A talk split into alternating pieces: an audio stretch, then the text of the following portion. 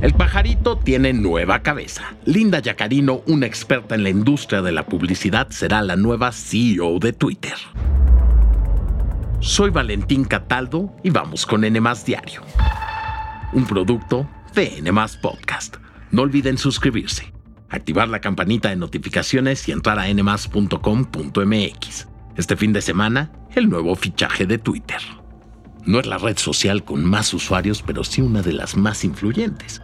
Twitter es un espacio donde conviven presidentes, deportistas, músicos, empresarios y nosotros los mortales. Y desde que la compró el empresario Elon Musk en octubre del año pasado, la plataforma ha atravesado enormes cambios. Tan solo unos días después de la adquisición, Twitter enfrentó un éxodo de anunciantes. Pocas empresas están dispuestas a pagar publicidad en un sitio que se ha vuelto más laxo en cuanto a qué contenido permite. Para una plataforma que vive de los anuncios, esto significó una catástrofe. Además, coincidió con la renuncia de al menos cinco altos ejecutivos, entre ellos la directora de marketing. A eso súmenle que la compañía no tiene sus finanzas en orden. Según el propio Elon Musk, la empresa vale 20 mil millones de dólares. Él la compró por 44 mil millones, o sea, por más del doble.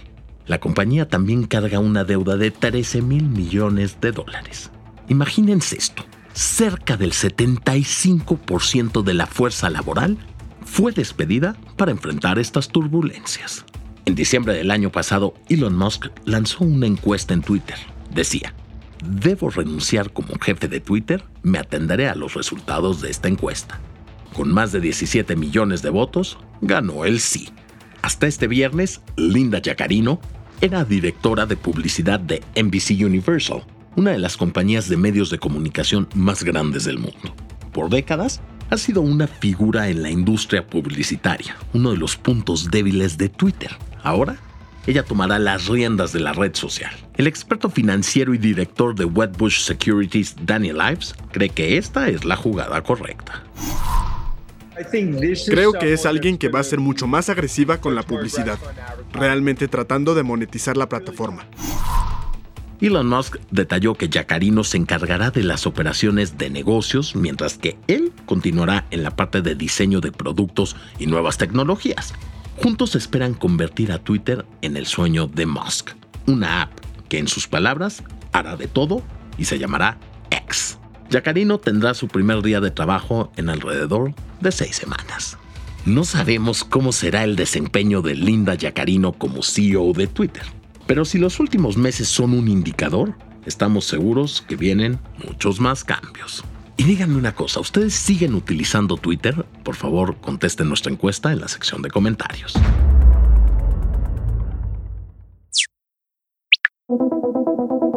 Nueve años tuvieron que pasar para que Carmen Sánchez recibiera un pedazo de justicia tras ser atacada con ácido por su expareja Efren García. Después de una larga lucha, finalmente su agresor fue condenado a 46 años y 8 meses de prisión por cometer feminicidio en grado de tentativa. García también deberá pagar, de acuerdo con la agencia Cuadratín, una multa de 212.545 pesos y casi 4 millones por reparación de daños. Se trata de una sentencia histórica al ser la primera en su tipo en América Latina que castiga un ataque con ácido contra una mujer.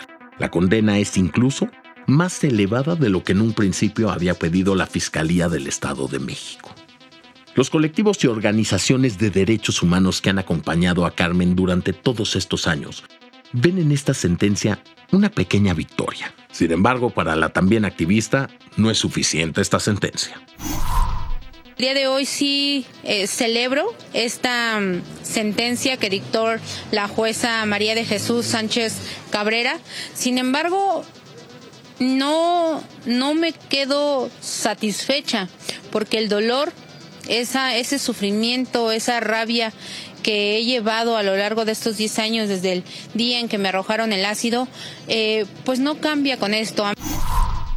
Para México en especial esto representa un hecho sin precedentes, ya que aunque no existen cifras oficiales del número de ataques con sustancias químicas contra mujeres, se estima que en 20 años se han registrado 28 víctimas, seis de las cuales no lograron sobrevivir y ninguna ha recibido justicia.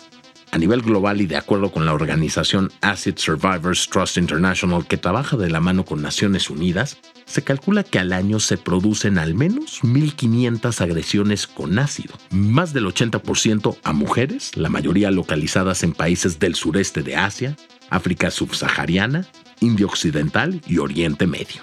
Y se contabilizan cada vez más casos en América Latina.